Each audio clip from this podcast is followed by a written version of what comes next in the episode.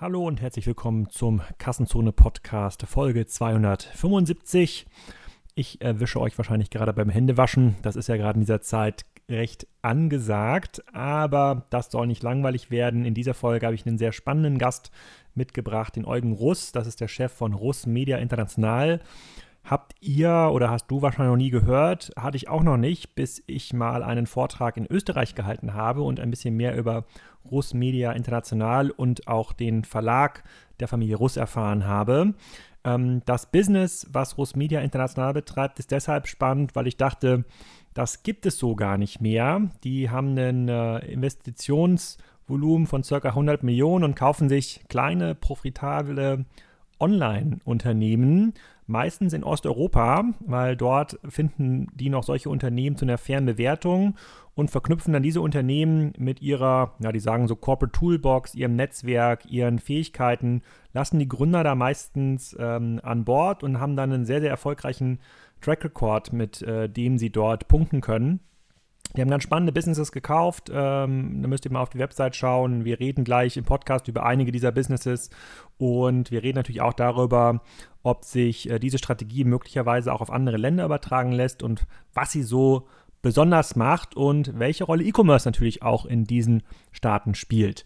So, und weil ich in dieser Folge auch keinen klassischen Sponsor dabei habe, wollte ich mal ein Thema ansprechen, was ich sonst immer ganz hinten im Podcast anspreche. Der Podcast kann ja nur wachsen, wenn ihr empfohlen wird. So ein klassisches Podcast-Entdeckungstool gibt es nicht, außer man kriegt einen ganz, ganz großen Vertrag auf Spotify und na, da würde ich sagen, ist Kassenzone noch ein bisschen weit weg. Ich freue mich also über jede Bewertung, die ihr bei Kassenzone hinterlasst. Zum Beispiel der Matthias hat geschrieben, ein Must-Have im E-Commerce, das Hören des E-Commerce-Podcastes ist für mich ein Genuss. Gefühlt wird er von Folge zu Folge besser, die Themen und Gäste sind relevant und ich hätte mich das eine oder andere Mal auch schon fast beworben. Gruß an die Metro. Sowas hilft natürlich beim Verbreiten des äh, Podcastes und ich würde mich freuen, wenn ihr den bewertet auf iTunes vor allem und natürlich in eurer Podcast-App. Und äh, dann kommen nochmal zwei, drei Hörer mehr dazu. Und was auch wieder wichtig geworden ist, das Ganze bewerten bei Amazon, weil Amazon sein Bewertungssystem umgestellt hat. Und der ein oder andere hat ja auch das E-Commerce-Buch schon bei sich im Schrank. Und jeder, der es im Schrank hat, der sollte jetzt auf der Amazon-App mal auf den Bewertungsbutton für das E-Commerce-Buch drücken. Zum Beispiel so wie der Kano Ute das geschrieben hat. Ein Must-Read, Pflichtlektüre für jeden E-Commercer. Vielen Dank für so viel geballtes Expertenwissen. Ähm, das freut mich natürlich. Das ist auch total angebracht und ehrlich für das E-Commerce-Buch. Und damit es auch für das nächste E-Commerce-Buch ein bisschen Content gibt und neue Geschichten, hört mal rein, was Eugen zu sagen hat zum Thema Investieren in Österreich, Rumänien und Ungarn in E-Commerce-Geschäftsmodelle oder digitale Portale. Wie geht das eigentlich? Was kann man damit verdienen? Viel Spaß dabei! Eugen, willkommen im Kassenzone-Podcast. Heute mal eine Remote-Aufnahme rund um das Thema äh, Österreich, Osteuropa. Wie kann aus einem Medienhaus ein modernes digitales Unternehmen werden? Ähm, stell dich doch mal ganz kurz vor. Wer bist du? Was machst du? Super, freut mich, freut mich sehr hier zu sein, Alex. Herzlichen Dank. Ähm, also ganz kurz zu mir. Ähm, ich bin Geschäftsführer der Russ Media International. Ähm, wir sind eine, eine, Beteiligung oder eine, eine Holding, ähm, die sich darauf spezialisiert hat, in, in profitable Nischenmarktplätze äh, und, und, und SaaS-Unternehmen zu investieren. Ähm, das hauptsächlich in, in, in Dach und, und Zentral- und Osteuropa. Ähm, ich bin ursprünglich Österreicher, unschwer zu überhören. Ähm, lang, lange Zeit in, in, in der Schweiz, USA und dann die letzten sechs Jahre in Berlin gelebt und, und jetzt vor fünf Monaten wieder zurück ins schöne Wien. Ich habe euch ja kennengelernt über ein Event, äh, was ihr veranstaltet im, äh, äh, in, in Bregenz. Da hat uns unsere Partneragentur äh, Tova mit äh, eingeschleust und ähm, der äh, Tova-Gründer meinte auch, nur mit dem Eugen musst du unbedingt reden. Der macht ja so viele Sachen digital, die gehen da richtig voran. das, ist, das ist eigentlich ein, ein Glanzbeispiel. Als Norddeutscher jetzt mit Hamburger und Berliner Businessbezug hat man jetzt in das Vorarlberger Land jetzt gar nicht so viele Netzwerke normalerweise. Kannst du mal so ein bisschen einen Hintergrund dazu geben, was Russ Media eigentlich macht? Also erstmal der Verlag, woher der eigentlich kommt mhm. und ähm, dann können wir vielleicht dann im zweiten Teil dazu übergehen, die äh, Russ Media international noch mal ein bisschen besser zu verstehen. Wenn ich hier auf der äh, äh, auf eurer Seite äh, ähm, so lese, wo ihr eigentlich kommt, was ihr macht, dann steht da irgendwie ähm, neun von zehn äh, Leuten da in der Region informieren sich eigentlich täglich über Rusmedia Medien, so was ja schon ziemlich krass ist. Äh, ganz viele Portale, ganz viele Webseiten, sieht ja erstmal aus wie so ein, ähm, ein lokaler oder regionaler äh, sozusagen Medienplayer. Kannst du uns da ein bisschen Background geben? Gerne, gerne. Ähm, also wir kommen ursprünglich, die Rusmedia kommt ursprünglich aus dem westlichsten Bundesland äh, Österreichs. Ähm, das sind, vielleicht, dass du es einordnen kannst, das sind knapp, knapp unter einer halben Million Einwohner dort.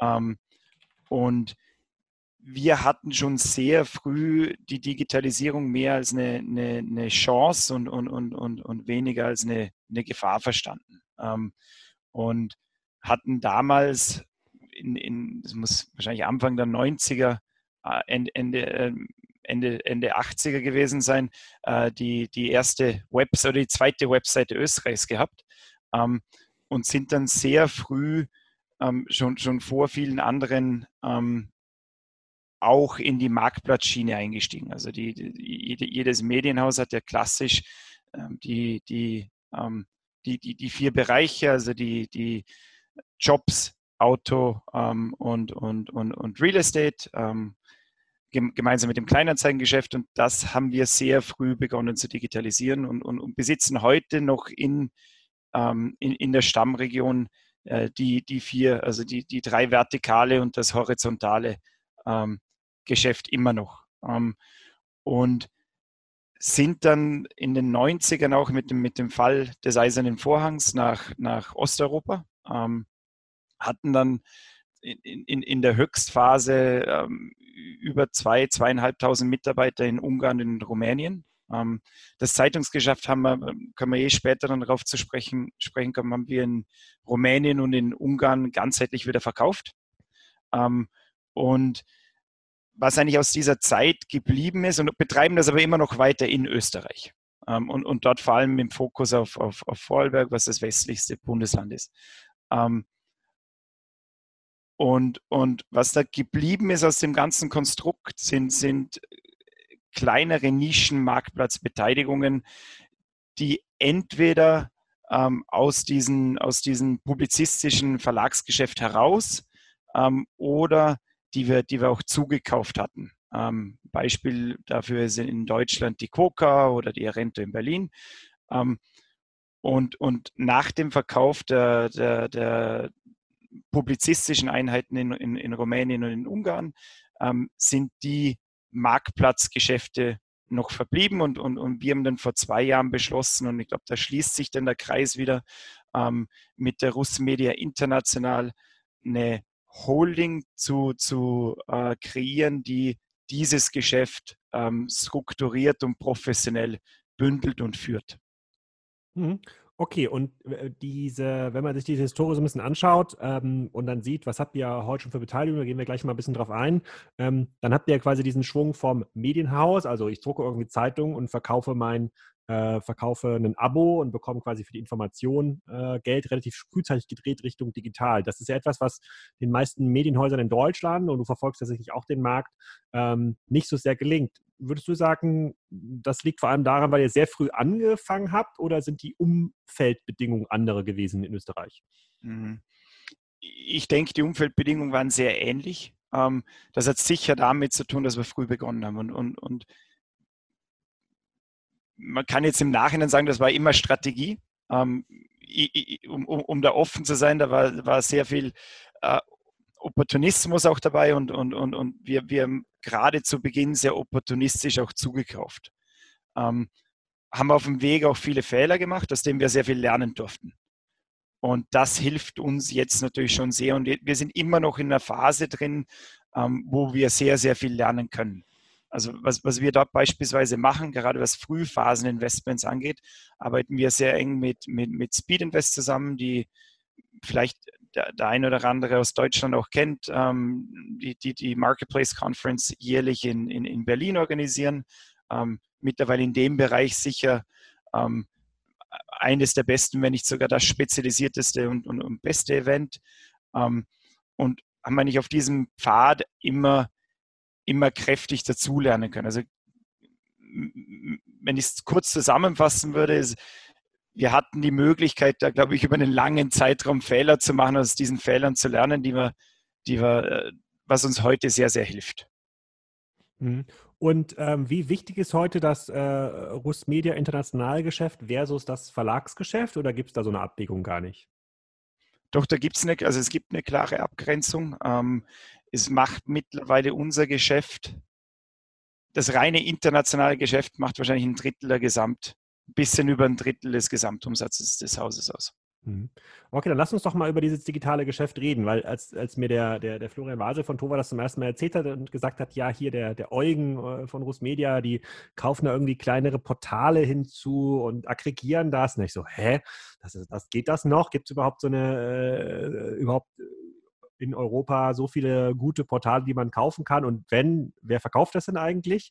Ähm, erzähl doch mal ein bisschen was darüber, wie, wie ihr da so rangeht. Wenn ich auf eure Webseite schaue, dann sprecht ihr da irgendwie von 18 äh, Investments in sechs Ländern, über 100 Millionen Euro äh, zu investieren. Eine klassische äh, Corporate VC sozusagen äh, äh, Argumentation auch. Ne? Also quasi ihr habt das, das, Corporate Network, ihr habt quasi die, äh, man kann da quasi beide Seiten ähm, können dann voneinander profitieren. Ähm, Erzähl doch mal, wie du da so rangehst. Also muss man sich das so vorstellen, dass du dir jeden Tag irgendwelche Nischenportale, ja, keine Ahnung, das äh, im Pferdemarktplatz in Bulgarien anschaust und dann dahin fährst und dir überlegst, okay, das könnte gut zu uns passen? Ja, ich glaube, das ist die größte, du, hast, du hast unsere größte Schwierigkeit ähm, oder das größte Problem, vor dem wir mit der, vor, der, vor dem wir mit der, mit der Holding stehen, erwähnt. Äh, und das ist, diese Assets zu finden. Also wir, wir scannen im Jahr, sehen wir uns bestimmt also nicht bestimmt, letztes Jahr haben wir uns 900, 950 Firmen angesehen ähm, und wir schließen im Jahr oder wir kaufen im Jahr zwei bis drei Firmen. Das ist so das Ziel. Ähm, und, und die Schwierigkeit ist wirklich, diese Firmen zu finden, weil es sind oftmals Gründer, die die, die Firma gebootstrapped haben, ähm, über Jahre hinweg. Das sind Leute, die eher äh, öffentlichkeitsscheu sind, die, die die nicht jeden Tag auf Gründerszene auftreten und in verschiedenen Podcasts auftreten, ähm, sondern sich sehr stark auf ihr, ihr Geschäft fokussieren und, und dieses Geschäft profitabel wachsen. Ähm, wie wir das machen, ist einerseits über unser Netzwerk. Es, es kommt immer mehr über, über, über, über Personen rein, die, die, die wir irgendwann mal auf irgendeiner Konferenz kennengelernt haben, die, die wir auch, wir sehen das, wir sehen das wie, wie einen Sales Funnel. Ähm, wo wir, wo wir die Firmen über, über ein CRM-System tracken, regelmäßig versuchen, auch mit den Gründern im Kontakt zu bleiben. Ähm, und wie du erwähnt, du, du, hast ja gesagt, ja, dann findest du eine profitable Firma und, und meistens will der ja gar nicht verkaufen. Und das stimmt, ähm, weil wir die Firmen oft in, in einer Phase erwischen, wo die gar nicht, oder die Gründer oft in einer Phase erwischen, wo die nicht verkaufen wollen. Ähm, aber dann bleiben wir weiter in Kontakt und vielleicht ergibt sich mal irgendwas zwei, drei Jahre später. Ähm, also wir, wir haben da keinen Druck. Ich glaube, das ist auch eines unserer, unserer Kernstärken, dass wir keinen fixen Investment-Horizont ähm, wie, also wie ein Private Equity oder ein VC haben, sondern ähm, wir können zehn Jahre drin bleiben, aber wir sind nicht an eine, an eine, eine Vorlaufzeit gebunden. Kannst du mal so, so, ein bisschen was zu den Investments erzählen, damit man da so einen Eindruck bekommt, über welche Größenordnung wir hier ähm, eigentlich reden? Wenn ich auf eurer Webseite bin, russmediainternational.com, dann sehe ich ähm, Webseiten oder Investments, von denen habe ich noch nie was gehört. Ja, also ja. wenn ich jetzt quasi auf die Springer Investments äh, gehe, Stepstone, kennt irgendwie jeder so, da gibt es noch zwei andere. Und jetzt hier lese ich etwas von Alpine Ressorts, Publi24.ro, äh, äh, Erento. Kannst du mal so ein bisschen erzählen, was das für Dinge sind? Vielleicht auch ein, ein grobes Raster, über was reden wir über, überhaupt für Umsätze, ähm, EBIT, wahrscheinlich investiert ihr eher in Dinge, die profitabel sind. Ähm, ähm, vielleicht ein bisschen Background? Ja, ich beginne mal mit dem Raster und, und wir können ja gerne in, in ein konkretes Beispiel eintauchen. Ähm, also generell sehen wir uns Firmen an ab einem, einem EBIT von einer halben, lieb, lieber einer Million. Hm. Dort, dort startet es. Ähm, das sind sehr kleine Einheiten, normalerweise zwischen 15 und 25 Mitarbeitern. Ähm, Marktplätze, bevorzugterweise Marktplätze oder, oder SaaS-Unternehmen. Ähm, und das ist jetzt super wichtig in einer, in einer klar abgrenzbaren und verteidigbaren Nische. Und ich mache es am besten anhand von einem Beispiel. Der, der, der Alpine Resorts, die hat es, eben erwähnt. Ähm, die Alpine Resorts ist ein Marktplatz äh, zur, zur Miet, äh, wo, wo, Leute Skier und, und, und, und Wintersport-Equipment mieten können. Ähm, funktioniert wie Booking.com. Ähm, also du, du, du, du gehst auf unsere Seite, mietest, ähm, sagst, geh Skifahren am Arlberg ähm, und dann kannst du davor ab die Skier mieten, bekommst die zu einem signifikanten Discount. Ähm, holst sie dann vor Ort ab oder sie werden zu dir ins Hotel geliefert. Und der Gesamtmarkt der Online-Skivermietung weltweit sind 120 bis 150 Millionen Euro. Das ist für einen VC komplett uninteressant, weil der Markt zu klein ist. Ein VC investiert nur dann, wenn, der, wenn das Marktpotenzial mindestens eine Milliarde Euro ist. Mhm. Sonst kann ein VC vom Fondsmodell nicht, ein VC muss immer, jedes Investment, das ein VC macht, muss mindestens das Potenzial haben, den Fonds returnen zu können. Ja. Ähm, und das ist bei uns nicht der Fall. Wir gehen super gerne in solche, in solche Nischen rein. Ähm, unser, unsere Ambition ist auch nicht 100x zu machen, ähm, sondern wir wollen mit einer hohen Wahrscheinlichkeit 3 bis 5x machen. Ähm, und, und deshalb, Alpine Resorts ist ein super Beispiel, absoluter Marktführer und von diesem eben angesprochenen Online-Markt besitzt Alpine Resorts knapp 25 Prozent ähm, und wächst jedes Jahr, holen die sich nochmal ein bis zwei Prozent Marktanteil dazu. Und dieses äh, 3 bis 5 mal X, wie realisiert ihr das? Über, über Dividenden oder, oder weil ihr seid doch eigentlich der letzte strategische Käufer für so ein Business. Es gibt doch jetzt quasi keinen anderen größeren Fonds, der es nochmal kauft. Ihr könnt es doch nicht nochmal flippen, oder? Nicht, nicht unbedingt. Also wir, wir sind wirklich abgetrennt. Wir sehen uns nicht als ein strategischer Käufer. Wir, wir, sind, wir, können, wir, können ein, wir, wir können ein Asset lange halten, wenn, wenn unser, die Gründer, wir nennen die Gründer Partner. Da kommen dann gleich darauf zu sprechen, warum das so ist. Ähm, aber wenn unsere Partner das wollen und, und, und, und das Business weiter betreiben wollen und, und das gut läuft, dann gibt es für uns keinen Grund, rauszugehen. Aber wir sind als Fonds aufgesetzt und, und wenn es opportun ist oder wenn unser Partner auch verkaufen will, dann sind wir absolut offen, das, das, das Asset auch, auch wieder zu verkaufen.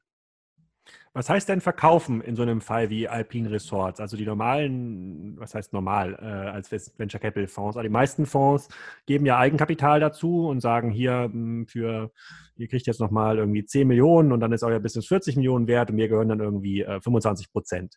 Ähm, du sprichst jetzt gerade von kaufen. Also kauft ihr quasi den Gründern Anteile ab oder ist das ein Eigenkapitalzufluss in das Unternehmen? Es gibt beides. Ähm, aber mehrheitlich machen, machen wir ein Secondary. Also mehrheitlich kaufen wir den Gründern Anteile ab. Ähm, Weil die Unternehmen schon profitabel sind und dann gar keinen Eigenkapitalbedarf mehr haben. Zumindest nicht so, wie man das aus Wachstumsunternehmen aus Berlin oder London kennen würde. Korrekt. Also das typische Beispiel ist ein Gründer, der, der oder mehrere Gründer oftmals, die Unternehmen gebootstrapped haben und, und eigentlich über die letzten acht Jahre ein sehr, sehr erfolgreiches Unternehmen aufgebaut haben mit, mit, mit, mit guten Umsätzen und, und einer ähm, und einem, einem, einem ansehnlichen, einer ansehnlichen Gewinnmarge, aber das gesamte Geld immer wieder in Wachstum investiert haben.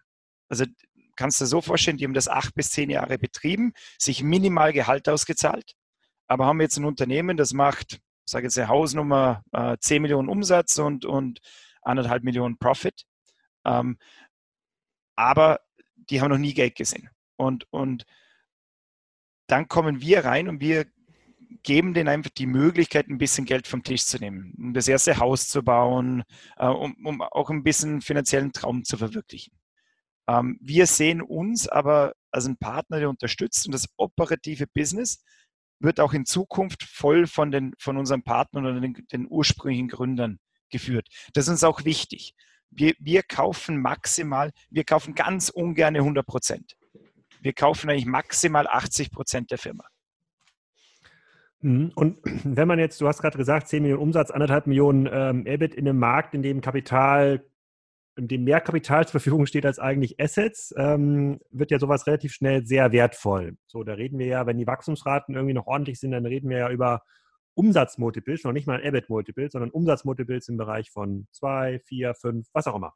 So, ja. ähm, jetzt kann ich mir nicht vorstellen, dass ihr jetzt für so ein Unternehmen, was jetzt, sagen wir mal, zum einfachen Rechnen 10 Millionen Umsatz, 1 Million EBIT, dass ihr jetzt sagt, okay, ähm, dreifacher äh, Umsatzmultiple, dann ist es oder äh, dann ist es irgendwie 30 Millionen äh, wert, ihr wollt davon 80 äh, Prozent, das sind ja 24 Millionen, die ihr auszahlen müsstet ja, an die, äh, in Form von Secondaries, um dann an einem Business zu partizipieren, was perspektivisch eine Million verdient, wovon natürlich auch ein bisschen was zurück äh, ins Business fließen muss. Also deswegen, da, da, da verstehe ich euer, also da komme ich immer, ich habe auch im Vorfeld so lange überlegt und das war auch meine, meine größte Frage bei diesen Portalen, weil diese Gründer, die so ein Business aufgebaut haben, die sind ja nicht doof. Die wissen ja relativ genau, sozusagen, wie das Geschäft funktioniert. Die werden auch irgendwie ein Netzwerk haben, wo sie immer mit Leuten reden.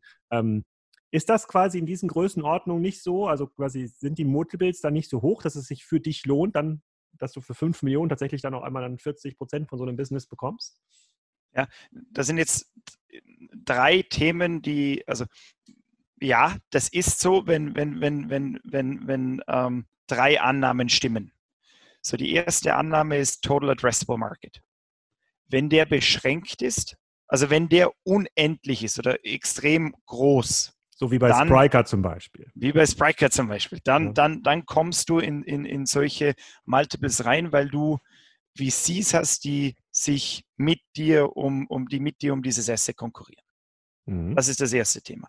Das zweite Thema ist Wachstum. Wenn du große Wachstumsraten hast, dann ist das auch so die Firmen, die wir uns oft ansehen, die wachsen mit ja, niedrig einstellig. Mhm. Also da sind keine 60, 70 Prozent Wachstumsraten mehr. Mhm. Ähm, und, und damit ist es auch für einen VC wieder uninteressant.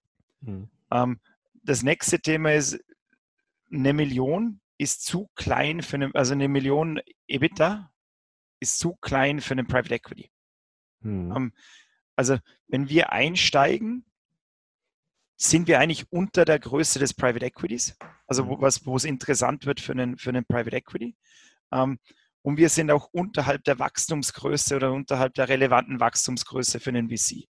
Ähm, und der dritte Punkt, warum die Bewertungen nicht so astronomisch sind, ist, weil wir viel in, in Zentral- und Osteuropa uns ansehen. Ähm, also eine Firma, die in, in, in Deutschland ähm, ich nehme jetzt mal ein generisches Beispiel. Eine Firma im Marktplatzumfeld, die, die ähm, um 30 Prozent pro Jahr wächst mit einer, mit einer vernünftigen EBIT-Marge, ähm, wird in Deutschland wahrscheinlich irgendwo zwischen 12 und 15 X wert sein, je nach, je nach Markt. Äh, auf EBIT oder auf Umsatz? Auf EBIT. Auf EBIT. Auf EBIT. Hm, hm. 12 bis 15, 15 mal EBIT.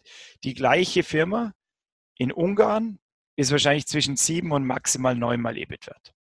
Und jetzt haben sich natürlich viele in den, in den, viele in den Ende der 2000, nach 2008 äh, die Finger verbrannt, vor allem in Ungarn, Rumänien.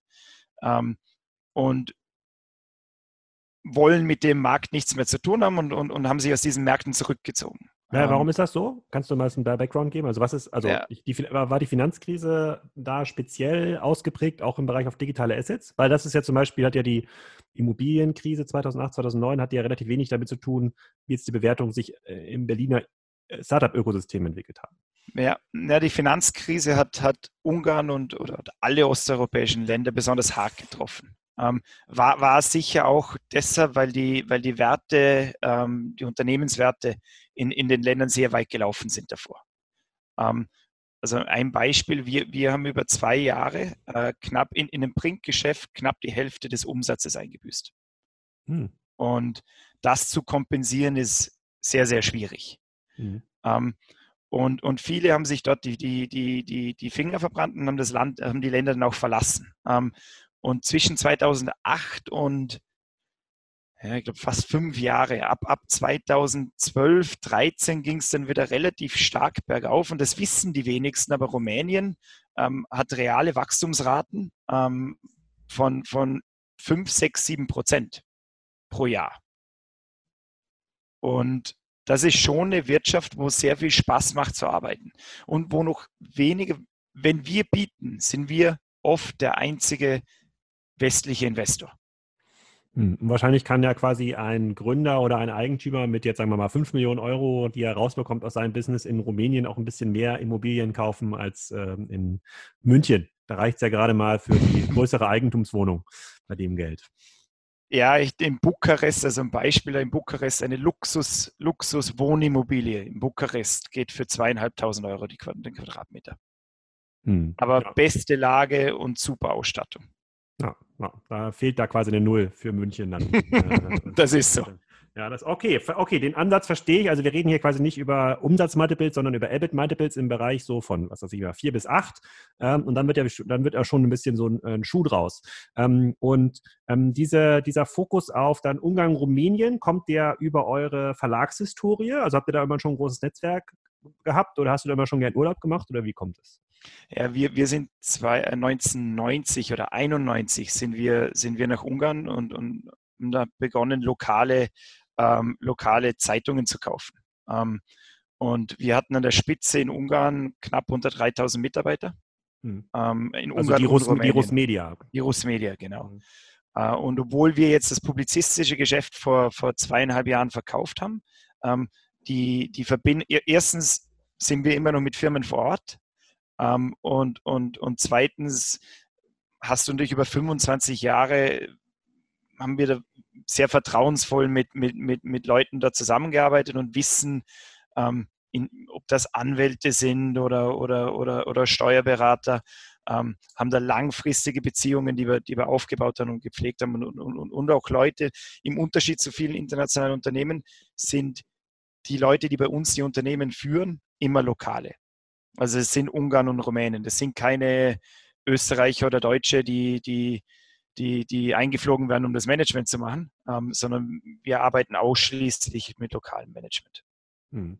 Okay, oh, verstehe ich. Dann lasst uns noch mal ein, zwei weitere Businesses angucken, bevor ich dann noch mal Fragen habe, inwiefern sich das auch vernetzen lässt mit dem traditionellen äh, ähm, Geschäft. Ihr habt ja auf eurer Webseite bei den Investments unterteilt ihr zwischen strategisch, Growth und Fund. Funds sind wahrscheinlich, wie du gerade äh, gesagt hast, quasi ein, ein Sekundärinvestment in Speed Invest zum Beispiel, also quasi in einen anderen Fonds. Ähm, bei Growth sehe ich zum Beispiel Unternehmen wie Paul Kemper in Berlin. Das sind, glaube ich, die, die äh, private Wohnmobile und Wohnwagen äh, dem Markt verfügbar äh, äh machen. Äh, Crowdfox hat vielleicht ein, der ein oder andere auch mal gehört. Wie ist da der Ansatz? Ist das ein anderer Ansatz als Strategic? Ja, also die, die ich, ich starte mal mit den Vorinvestments. Bei den Vorinvestments sind wir fast ausschließlich in, in, in, in Speed Invest investiert. Und zwar in Speed Invest X. Und Speed Invest X fokussiert sich auf Frühphaseninvestments im Marktplatzbereich. Mhm. Ähm, und, und die Ticket Size ist dort irgendwo zwischen einer halben Million bis zu einer Million Initialinvestment. Mhm. Ähm, und das sind oftmals ich sage immer ein Team und eine PowerPoint-Präsentation. Ähm, aber das ist sehr frühphasiges Investment. Da ist noch keines zum Zeitpunkt der Investition profitabel. Ähm, und dieses Geschäft machen wir mit der Russmedien international überhaupt nicht. Aber wir haben die Möglichkeit, wir sehen sehr viel von dem Dealflow, ähm, der da passiert und, und, und haben mit Speed Invest wirkliche Experten, die das managen. und für uns geht es hier um den Zugang zu, zu, zu einem Dealflow und, und den Zugang zu Informationen, um frühzeitig Trends zu erkennen. Äh, und abgesehen davon ist es ein sehr gutes oder war es bisher ein wirklich sehr gutes Finanzinvestment. Mhm. Okay. Ähm, bei den, bei den, ähm, bei den VC, bei den Growth Investments, die wir machen, wir haben zu Beginn, wir hatten zu Beginn die Hypothese, wir gehen ähm, als VC-Investor bei Unternehmen rein und wenn wir merken, die werden jetzt keine 100x, dann sind wir quasi der White Knight und, und übernehmen dann sehr gerne auch die Mehrheit an dem Unternehmen, wenn die Gründer dann Lust haben, das trotzdem längerfristig zu führen. Mhm. Ähm, das hat sich bis jetzt in der Form noch nicht bewahrheitet. Und wir sind auch bis zu einem gewissen, wir sind aus bis zu einem großen Grad eigentlich von diesen VC-Investments abgekommen und machen die nur noch in Bereichen, auch gerne als Co-Investor, ähm, wo wir wirklich sehr viel Wissen haben. Ein Beispiel, du hast Paul Kemper erwähnt. Ähm, Paul Kemper, ich kenne den Bereich sehr, sehr gut, weil ich war selbst sechs Jahre lang operativer Geschäftsführer der Rento. Die Rento ist ein Mietmarkt, ein Vermietmarktplatz, ein horizontaler und das stärkste Einzelsegment im, im Vermietgeschäft war bei uns immer Wohnmobile.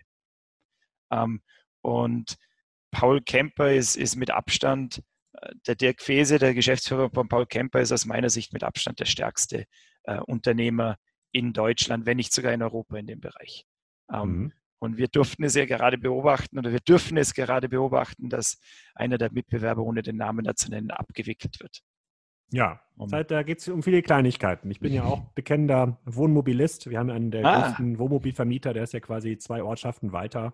Spann an heißt er. Mhm. Kann man sich also vorstellen, das kommt aus dem Bereich Wohnwagen, aber äh, ähm, ist hier in Rendsburg unterwegs. Ähm, ja, es sind viele Kleinigkeiten, die das, glaube ich, den Erfolg ausmachen. Aber ohne jetzt abzuschweifen in den, in den Bereich der, äh, der Wohnwagen, sagst du, ähm, für euch ist quasi als Fonds schon dieser Strategic-Bereich am spannendsten und äh, du musst quasi weiter daran optimieren, dass du aus dem Netzwerk, insbesondere in Osteuropa, ausreichend gute Tipps bekommst und natürlich auch die Gründer, mit denen ihr arbeitet, irgendwie gut finden, sodass sich in deren Netzwerk auch so ein, ähm, ein, ein Thema bildet, äh, dass sie auch äh, auf entsprechende Portale weitergeleitet wird, weil, und das ist der nächste Schritt, das, was quasi äh, so in unserer Zeit, als wir quasi im Internet groß geworden sind, so Marktplätze waren, also klar erkennbare vertikale Geschäftsmodelle. Ich handle quasi mit ähm, Asset X quasi für Zielgruppe Y verlagern sich ja quasi die neue Generation der Gründer ähm, in sozusagen deutlich schwerer abgrenzbare Geschäftsmodelle. Das kann irgendwelche App-Ökosysteme sein, das können irgendwelche Trading-Dinge sein, das kann, das kann irgendwas mit äh, Bitcoin sein, wo sich dann auch wieder solche Nischen entwickeln, die dann ein ganz, ganz starkes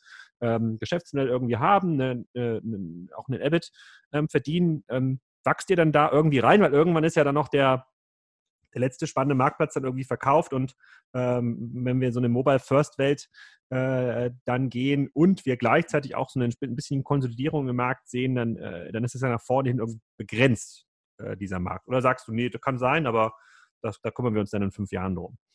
Nee, ich sehe ich seh das ganz anders. Ähm, ich, ich sehe, da, da gibt es von, ah, wer war das, Ben, ben Evans, ähm, The End of the Beginning, wenn er über Marktplätze spricht.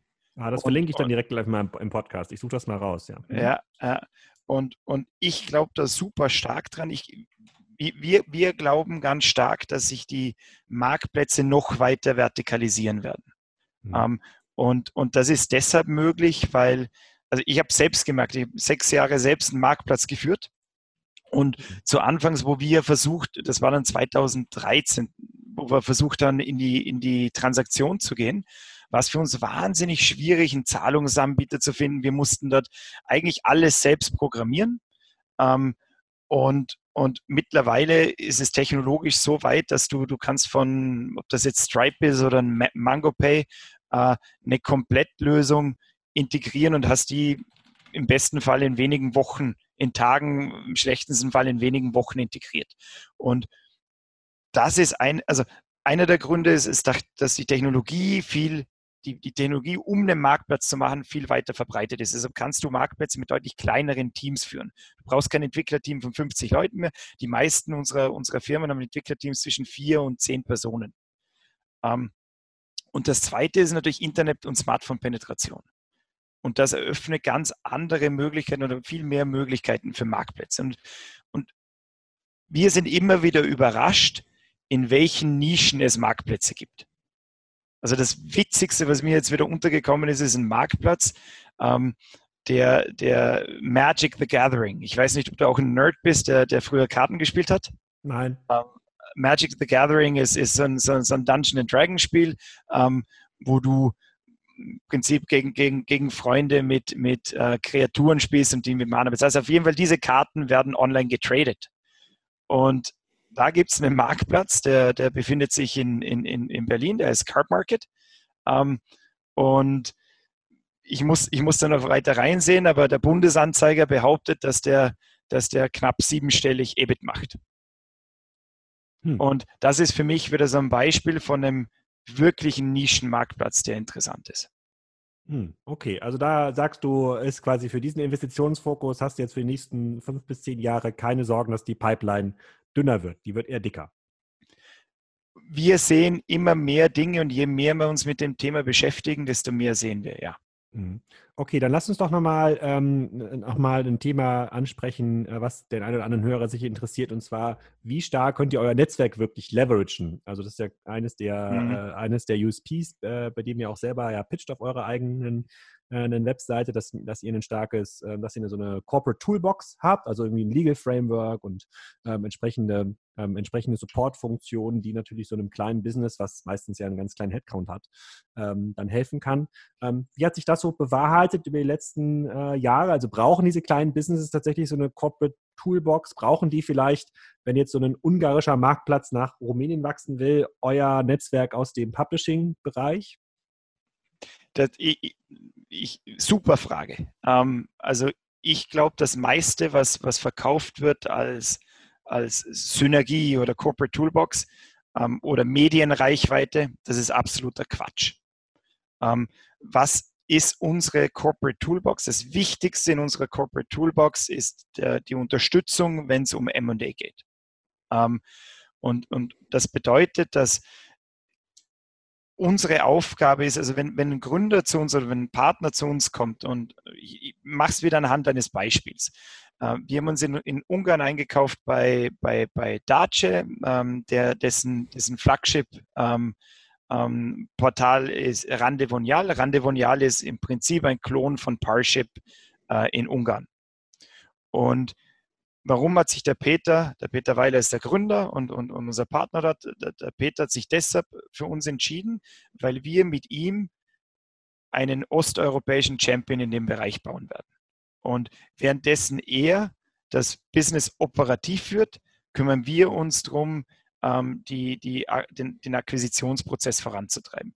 Also kannst du dir so vorstellen, wenn du operativ eine Firma führst, hast du eigentlich keine Zeit für M&A. Und M&A ist sage ich mal, es ist kein besonders intelligenter Prozess, es ist einfach ein disziplinierter Prozess. Und das heißt dranbleiben, das heißt, das heißt mit den, mit den Targets sprechen, verhandeln, dass, dass die Integration danach aufsetzen. Es ist wirklich ein extrem disziplinierter Prozess, der viel Aufmerksamkeit bedarf. Und, und mhm. das stellen wir zur Verfügung. Das andere, was wir machen, was, was, was glaube ich, was, was, was sehr viel gute, sehr viel positive Resonanz bei unserem Portfoliounternehmen findet, ist, wir organisieren innerhalb der Gruppe sehr transparente und offene Meetups. Das heißt, dass die Firmen untereinander sehr offen teilen, was funktioniert und vor allem auch, was funktioniert nicht. Und das ist nicht so, wie wenn ich auf eine Konferenz gehe und jemand erzählt mir irgendwas ähm, und, und ich kann über, und, und, und es klingt ja immer alles toll auf einer Konferenz. Aber für mich ist überhaupt nicht nachvollziehbar, was funktioniert jetzt wirklich und was funktioniert nicht. Bei uns, bei diesen Meetups, werden die Zahlen offen geteilt. Und es wird auch offen darüber gesprochen, wenn was nicht funktioniert, weil man auch von dem lernen kann. Und die passieren in den, in den, vor allem in den Gebieten Produkt und Entwicklung, also Product and Development, im Online-Marketing. Ähm, dann gibt es eines im Jahr im Online-Sales und dann haben wir noch eines im äh, BI und, und, und, und Finance. Also in diesen vier Kernbereichen. Ähm, und monatlich gibt es dann jeweils einen Call. Ähm, also die treffen sich einmal im Jahr ähm, äh, persönlich, face to face, und dann gibt es monatlich äh, einmal einen Call, wo, wo aktuelle Themen aufgebracht werden. Aber der Inhalt dieser Calls und dieser Meetups ist 100 Prozent, ich sag's, user-generated, also 100 Prozent von den einzelnen Portfoliounternehmen generiert. Wir stellen wirklich nur die Plattform zur Verfügung, wo sich diese Unternehmen austauschen können. Und das wird von den Unternehmern, also von unseren Partnern extrem geschätzt, weil die natürlich normalerweise sehr einsam auf weiter Flur sind. Also wenn, wenn du Unternehmer bist, es ist ein sehr einsames Geschäft und du hast auch niemanden, mit dem du dich austauschen kannst. Und was wir eigentlich schaffen, und das ist unser Leitspruch, ist, wir sagen, wir ermöglichen es unseren Unternehmern, ein, ein, ein Champions League-Spiel oder ein, ein, ein, ein, ein Spiel auf Champions League-Niveau zu spielen, aber wir spielen in diesen Nischen in der zweiten und dritten Liga. Aber dort dominieren wir diese zweite und dritte Liga. Mhm. Okay, das, das verstehe ich. Und ähm, gibt es dann, das sind ja quasi, ähm, das sind ja quasi Synergieeffekte, die quasi innerhalb des äh, ähm, Rusmedia International Netzwerks entstehen. Aber angenommen, ich bin jetzt, du hattest gerade erzählt, ihr habt euer ungarisches äh, Publishing-Business, hat äh, Rusmedia ja verkauft schon. Ähm, angenommen, du bist jetzt in dem, im Publishing-Bereich angestellt äh, in Österreich. Ähm, kann sich dann da jemand Hoffnung machen, zu sagen, okay, wenn da jetzt quasi ganz viele neue digitale Assets dazukommen, dann kann ich mich jetzt umschulen vom Zeitungsdrucker hin zum äh, Callcenter-Agent für so eine Dating-Plattform? Ähm, ja, wir, wir führen, ja, wir führen, wir führen das sehr dezentral. Ähm, also die Entscheidung bleibt dann, die liegt immer bei den einzelnen Einheiten. Mhm. Ähm, wir, wir, wir befürworten das natürlich sehr stark, wenn, wenn, wenn Leute zwischen den einzelnen Einheiten und zwischen den Firmen wechseln. Ähm, aber um ehrlich mit dir, offen mit dir zu sein, das ist noch nicht besonders oft passiert. Hm. Ja, weil das passt ja auch ein bisschen zu dem, was man sonst so im Markt beobachtet, dass quasi die sozusagen die Synergieeffekten, die man sich so in einer, dieser Transformationsebene erwartet, ja, sozusagen, dass dann die alten Unternehmen von den neuen irgendwie lernen, beziehungsweise dann so ein äh, Austausch von Managern ist, die finden eigentlich gar nicht statt, weil auch die neuen Unternehmen ja sich permanent neu erfinden müssen, damit schon genug zu tun haben mhm. und jetzt nicht noch äh, sozusagen das Printgeschäft ähm, äh, transformieren können. Und ähm, äh, dann komme ich schon zum letzten Teil so ein bisschen in dieser Fragerunde und der letzte Teil, der interessiert mich so ein bisschen, was ist der Weg nach vorne? Gibt es irgendwas, was dich im Wachstum begrenzt? Also hättest du jetzt irgendwie 300 Millionen Euro zur Verfügung, würdest du sagen, das geht gar nicht, weil der Dealflow für Osteuropa gar nicht gut genug ist? Dann müsstest du quasi noch viel andere Fonds äh, investieren oder gibt es vielleicht neuen Wettbewerb? Keine Ahnung, rumänische Oligarchen, die jetzt auch anfangen, äh, lokale Marktplätze zu kaufen? Ja, nee, das, das Hauptthema, wir hatten es eh eingangs besprochen der Haupthemmschuh ist, genug gute Deals zu bekommen. Mhm. Ähm, ich sage immer, das Schlimmste wäre für uns, wenn wir, also wenn wir investieren, wir werden, wir wollen mit hoher Wahrscheinlichkeit 3 bis 5x machen. Das bedeutet auch, wir können es uns eigentlich nicht leisten, daneben zu greifen. Ähm, und das Schlimmste wäre für uns, einen Deal zu machen und den wir bekommen und wo wir dann überbezahlen. Das wäre viel schlimmer für uns, als wenn wir einen Deal verpassen. Und, und, und VC denkt ja ganz anders. Ein VC macht in seinem Fonds eine Fondsgröße über 30 bis 40 Investments. Ähm, und wenn eines nicht klappt, ist es egal. Viel schlimmer ist, wenn der VC Uber auf dem Tisch hatte, aber nicht in Uber investiert hat. Ja. Also es ist wirklich so, wenn du einen Fund Returner verpasst, ist es viel schlimmer, als wenn du fünf falsche Investments, also falsche Investments machst, die nicht funktionieren. Ja. Ähm, und, und unser Thema ist wirklich gute Firmen, gute Firmen zu bekommen, wo, wo es auch mit dem, auf einer persönlichen Ebene mit dem Gründer passt, weil es werden unsere Partner. Es werden auch längerfristig unsere Partner, das ist ja ganz klar unsere, unsere Ambition. Ähm, und, und den Dealflow noch zu erweitern, das ist eigentlich so das Hauptziel, ähm, das wir uns gesteckt haben die nächsten Jahre. Wie groß ist euer Kernteam? Wir sind sechs Personen. Also wir sind im, im Investment-Team, sind wir fünf Personen. Ähm, und, und dann die Julia, die bei uns noch die Buchhaltung macht. Ähm, und dann haben wir noch zwei Personen, ähm, den Eric und den Philipp, die sitzen in Krakow. Äh, und die machen, das nennen wir R-Team, ähm, die sich mit den einzelnen Firmen zusammensetzen und für einen technologischen Transfer zwischen den Firmen ähm, äh, stark machen und das wird sehr, sehr gut angenommen. Also das war am Anfang mal eine kleine Initiative, wo wir gesagt haben, ah, wir müssen vor, vor vier, fünf Jahren, wir müssen die Firmen ähm, in die Cloud oder die, die, die, die Serverinfrastruktur in die Cloud bewegen und so hatten das gestartet und, und die helfen wirklich den, den einzelnen Entwicklungsteams bei mittlerweile nicht, nicht bei einer Cloud-Migration, weil das ist alles schon vorbei, aber, aber ähm, bei sehr schwierigen technischen Fragestellungen. Aber das Kernteam im Investmentteam, wir sind zu fünft. Mhm. Und damit wickelt man einen Dealflow ab. Also das Ziel ist, zwei bis drei Investitionen zu machen.